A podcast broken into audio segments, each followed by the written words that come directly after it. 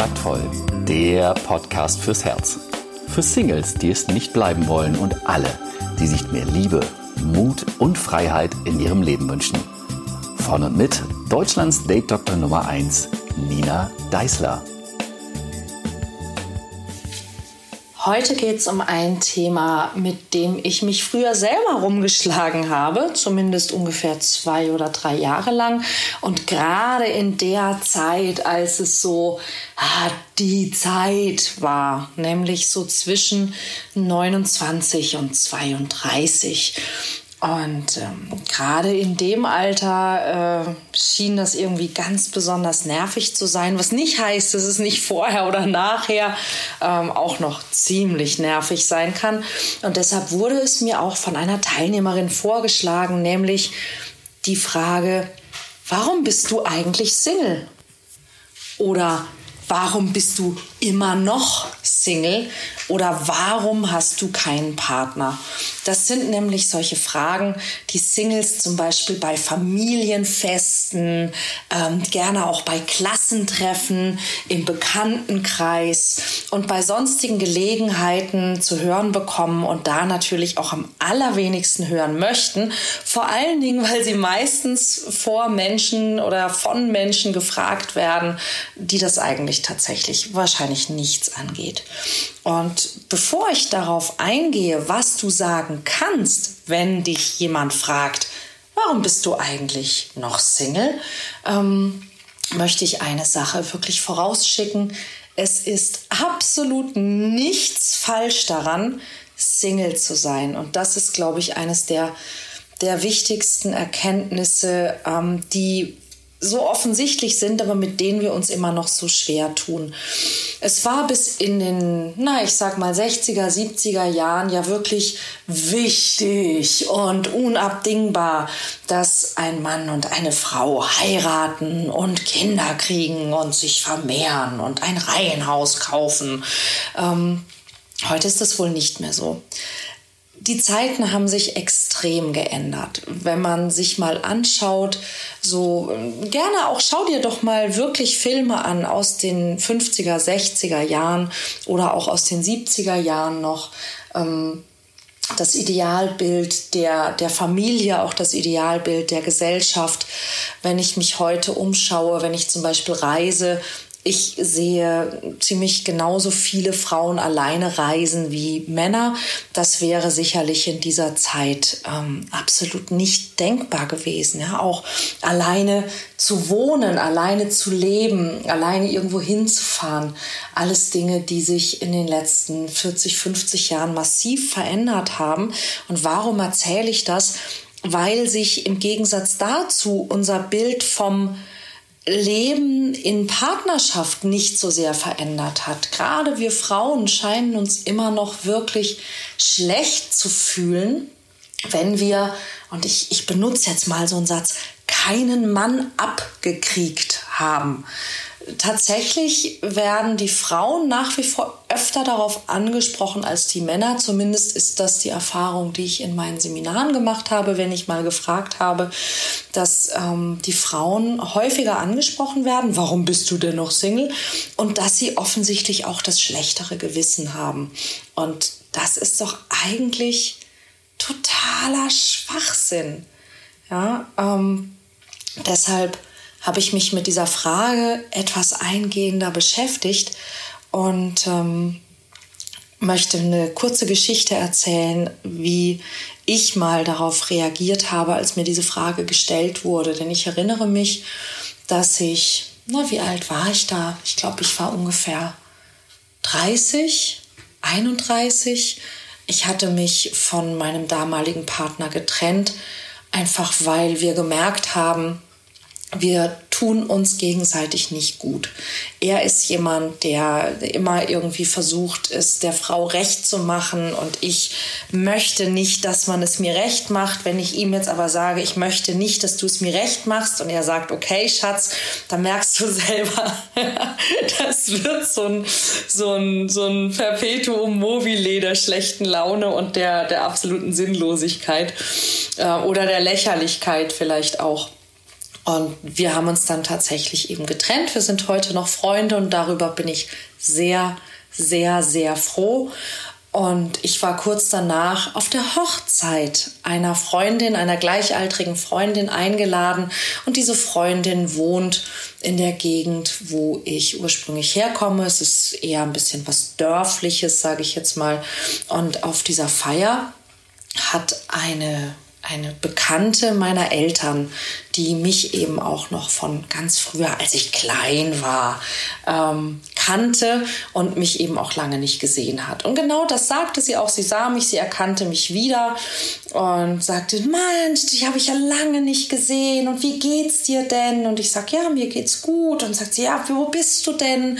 Und ich sage, naja, ich lebe in Hamburg und sagt, was in Hamburg? Und das war so ein bisschen, was in New York? Also es ist äh, wahrscheinlich äh, ungefähr genauso weit weg in Gedanken. Und, ähm, und dann sagte sie diesen Satz zu mir, bist du denn auch schon verheiratet?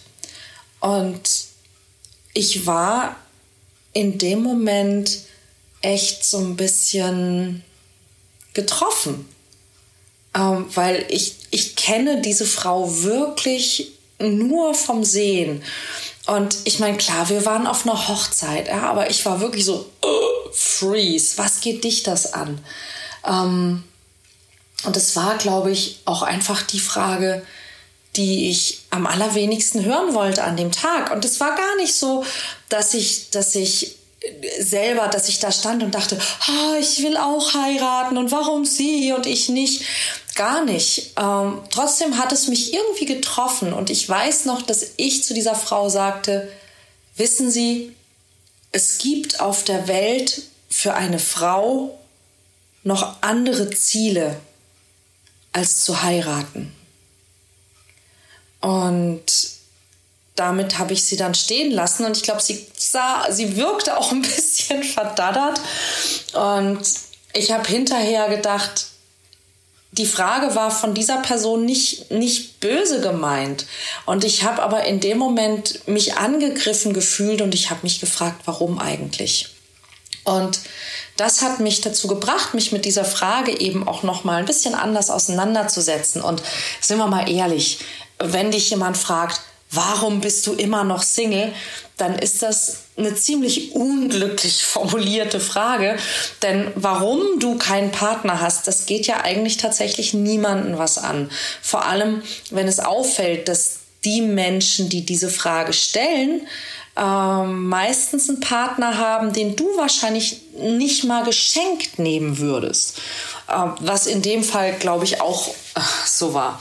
Ähm, allerdings und das ist dabei ganz wichtig, kannst du dir eben aussuchen, wie du diese Frage, warum hast du keinen Partner, verstehen willst. Du kannst sie nämlich, so wie ich in diesem Moment sie, glaube ich, verstanden habe, als Beleidigung sehen. Und das ist, was wir, glaube ich, meistens tun. Also jemand fragt uns, hey, warum bist du eigentlich noch Single? Und, und wir verstehen die Frage wie, hey, was stimmt nicht mit dir? Ja? Ähm, hey, was hast du denn falsch gemacht? Ja?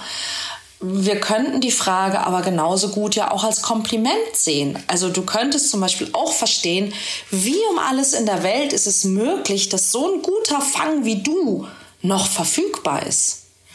Ja, aber solange du selbst glaubst, dass es so sein könnte, weil irgendwas mit dir nicht stimmt, wirst du wahrscheinlich es eher so verstehen, dass der andere fragt, hey, was stimmt nicht mit dir?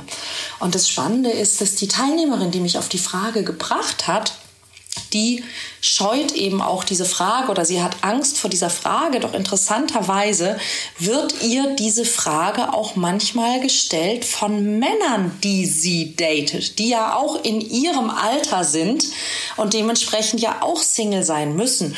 Und es wäre ja relativ blödsinnig, wenn ein Mensch, der eben selber über 25 ist und Single ist, einen anderen Menschen angreifen wollen würde. Ja, das heißt, das, was wir oft darunter verstehen, automatisch zu verstehen, das ist es oft gar nicht. Und in dem Moment glaube ich schon mal gar nicht, sondern es geht ja dann eher darum, ähm, wie ist deine Geschichte? Wie kommt es, dass du dich jetzt mit mir verabreden kannst, dass du frei bist. Aber wir interpretieren die Dinge, die wir hören, eben immer so, wie wir sie uns selber, naja, vorwerfen. Ja, und ähm, das ist, glaube ich, genau das, was dann auch uns an dieser Frage so nervt, dass wir vielleicht selber glauben, ja, naja, mit mir stimmt was nicht, dass ich noch Single bin, also möchte ich nicht, dass mich jemand drauf anspricht. Ja, und solange du eben selbst genau das glaubst, wirst du, warum bist du eigentlich noch Single, immer eher als Angriff interpretieren. Und vielleicht hast du dir schon mal überlegt, wie du ursprünglich oder so, so, naja, aus Reflex darauf antwortest? Ähm, viele sagen zum Beispiel, ich habe den richtigen einfach noch nicht gefunden oder ich bin lieber Single, als mich auf die falsche Person einzulassen.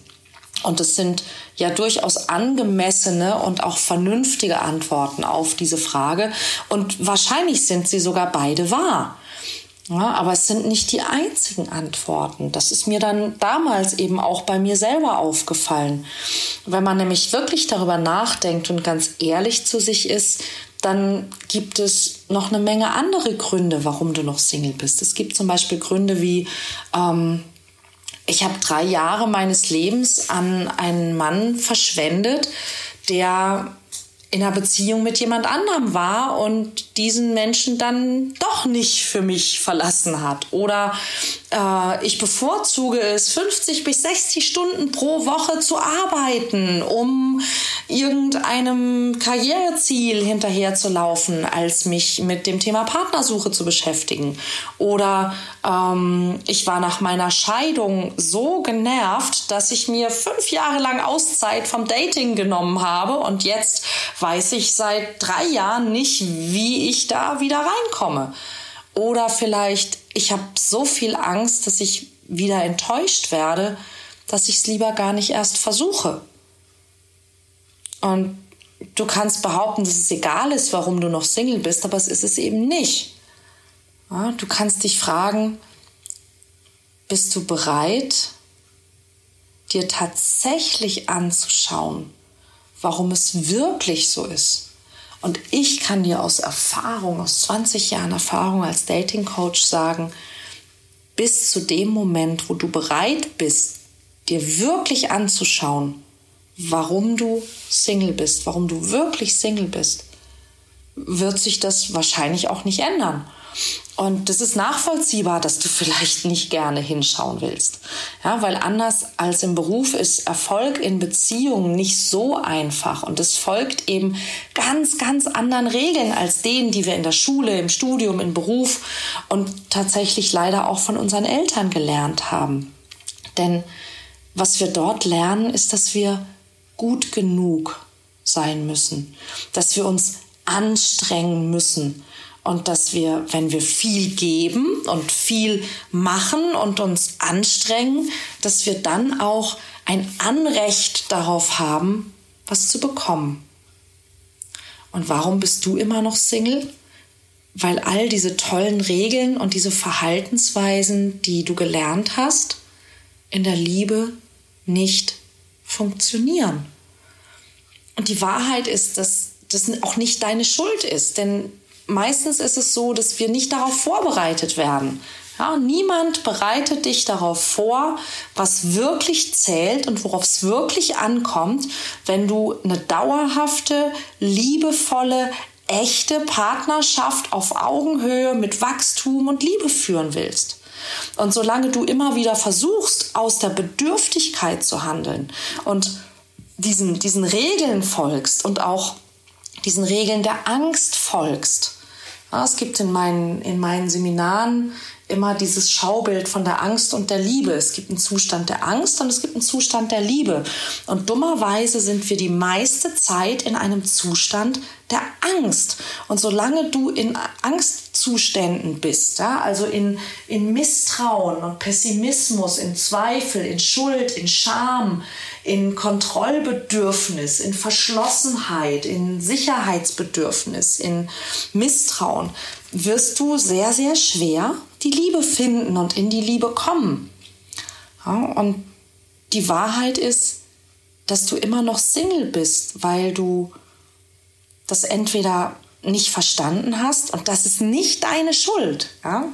oder weil du die Angst und die Scham, die du hast, weil die größer ist als die Liebe. Und das ist auch nicht deine Schuld. Wir leben in dieser Gesellschaft, in der eben Misstrauen und, und Kontrollzwang und Missbilligung und Konkurrenz und Schuld und solche Dinge beständig geschürt und, und auch bestärkt wird. Und all diese Dinge sorgen auch dafür, dass du dich abstrampelst, dass du dich bemühst, dass du dich verbrennst, aber eben nicht dort bist, wo du sein willst, in liebevollen und wahrhaftigen Beziehungen. Und das ist der eigentliche Grund, warum viele Menschen Single sind, obwohl sie gar nicht wollen. Was kannst du tun? Du könntest, anstatt dich dein Leben lang von dieser Sehnsucht abzulenken oder zu verausgaben für Dinge, die dich nicht wirklich glücklich machen, könntest du anfangen, die Liebe in deinem Leben zu vermehren. Und es gibt zum Beispiel Menschen, die verstecken ihre Sehnsucht nach Liebe hinter Sarkasmus. Und solange du deine Sehnsucht nach Liebe hinter Sarkasmus versteckst oder hinter Misstrauen oder hinter Schüchternheit oder hinter Schmerz, wirst du die Liebe nicht finden. Was könntest du tun? Du könntest deinen Sarkasmus loslassen. Du könntest aufhören, andere Menschen abzulehnen. Du könntest deine Vergangenheit loslassen. Du könntest lernen, was es heißt zu vergeben.